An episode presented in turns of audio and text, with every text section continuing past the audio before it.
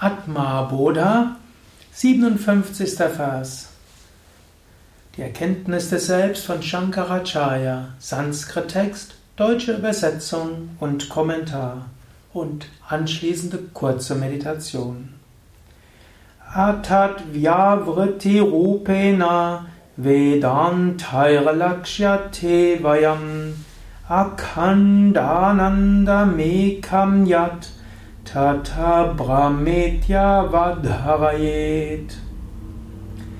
Erkenne das als Brahman, was nicht dual ist, unteilbar, eins und wonnevoll, und auf das im Vedanta hingewiesen wird als das unveränderliche Substrat, das nach der Negierung aller dinglichen Objekte erkannt wird.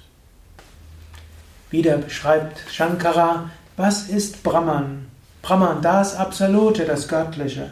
Er sagt, es ist non-dual. Das heißt, es gibt nichts anderes als Brahman. Alles ist Brahman. Es ist unteilbar. Du kannst es nicht in Teile teilen und sagen, das ist der linke Teil vom Brahman, der rechte. Die Welt erscheint in verschiedenen Namen und Formen, aber es gibt nur ein Brahman. So ähnlich auch wie im Traum erscheinen so viele Namen und Gestalten, aber es ist alles aus dem Bewusstsein des Träumenden. Es ist unteilbar. Es ist eins. Es ist möglich, Bewusstsein so weit auszudehnen, dass du nur noch Brahman erfährst. Und dabei ist Wonne, unendliche Wonne. Wenn du Brahman erfährst, ist unendliche Wonne. Du kannst danach wieder die Welt erfahren, aber du weißt, die Welt ist nur eine Manifestation von Brahman. So ähnlich, wenn du im Ozean untergetaucht bist, dann weißt du, um dich herum ist nur Wasser. Wenn du nach oben gehst, siehst du wieder die verschiedenen Wellen. Von unten aus betrachtest, weißt du, alle Wellen sind Modifikationen des gleichen Ozeans. So ähnlich, es gibt nur Brahman, ein unendliches Brahman. Von einer relativen Ebene scheint Brahman verschiedene Namen und Formen zu haben. Es scheint ein kosmisches Drama zu geben. Du bist wie eine Welle im Ozean und siehst andere Wellen an und zusammen schafft ihr das Spiel der Wellen. Aber es gibt nur Ozean. So ähnlich, es gibt nur Brahman. Dieses Brahman, das willst du im Vedanta erfahren. Das ist auch wichtig, dass man sich dessen bewusst macht. Vedanta ist ja auch ein Philosophiesystem. Vedanta ist auch eine Methodologie. Vedanta ist auch etwas Intellektuelles. Es gibt ja auch nicht nur dieses Atma Bodha, das intellektuell relativ einfach gehalten ist, das jeder Brahman erfahren kann.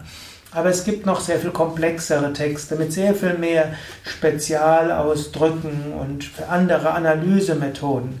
Da kann man sich wunderbar mit beschäftigen und das kann wie zu einem Selbstzweck werden, wo man versucht, jedes Wort genau zu verstehen und vom Sanskrit her und allem. Auch das ist, kann man machen. Aber der Zweck von Vedanta ist, Brahman zu erfahren. Der Zweck, Schriften zu lesen, ist, Gott zu verwirklichen. Das eine ist das Mittel, das andere sein Zweck. Und manche Menschen verhaken sich dann in den Mitteln, anstatt in den Zweck hineinzugehen. So sagt er, ja, Brahman ist das, auf das von Vedanta hingewiesen wird und was man durch Vedanta verwirklichen will.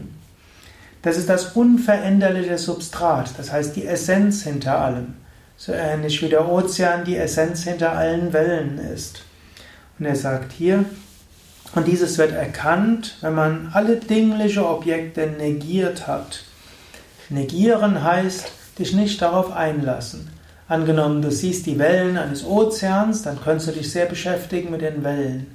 Wenn du aber dich nicht mehr mit den Wellen beschäftigst, sondern mit dem, was hinter den Wellen liegt, dann hast du Brahman erfahren. In diesem Sinne, Du könntest die Körper anschauen, du könntest die Charakterzüge anschauen, du könntest die Handlungen anschauen, die Motive der Menschen anschauen, die niederen und die höheren Aspekte anschauen. Kannst du alles tun. Aber Brahman erfährst du, wenn du in das Substrat deiner Mitgeschöpfe gehst, wenn du die Herzensverbindung herstellst. Und dort weißt du, Körper mag unterschiedlich erscheinen, Psyche mag unterschiedlich erscheinen. Wir haben unterschiedliche Rolle im kosmischen Drama, wir haben unterschiedliche Kostüme im kosmischen Drama oder wir sind unterschiedliche Wellen im kosmischen Ozean. Aber wenn wir uns nicht mehr auf die Kostüm und die Rollen konzentrieren, wenn wir uns nicht mehr konzentrieren auf die Wellen, sondern auf das Substrat, dann erfahren wir überall Brahman. Und genau das möchte ich dir als kleine Aufgabe jetzt geben. Heute oder morgen mindestens gehe öfters durch die Welt und spüre das Substrat. Mache dir bewusst, Namen und Formen und was du siehst und hörst und fühlst, sind alles nur Wellen. Aber gehe in das Substrat hinein. Hinter allem ist Brahman. In dir selbst identifiziere dich nicht mit Körper und Psyche, identifiziere dich mit Brahman. In deinen Mitgeschöpfen identifiziere dich mit Brahman. Dehne deine Bewusstheit aus, erfahre dich als Bewusstheit überall. Und mindestens jetzt gleich höre, lausche nochmals diesen Worten und danach gehe einen Moment in die Stille und erfahre das.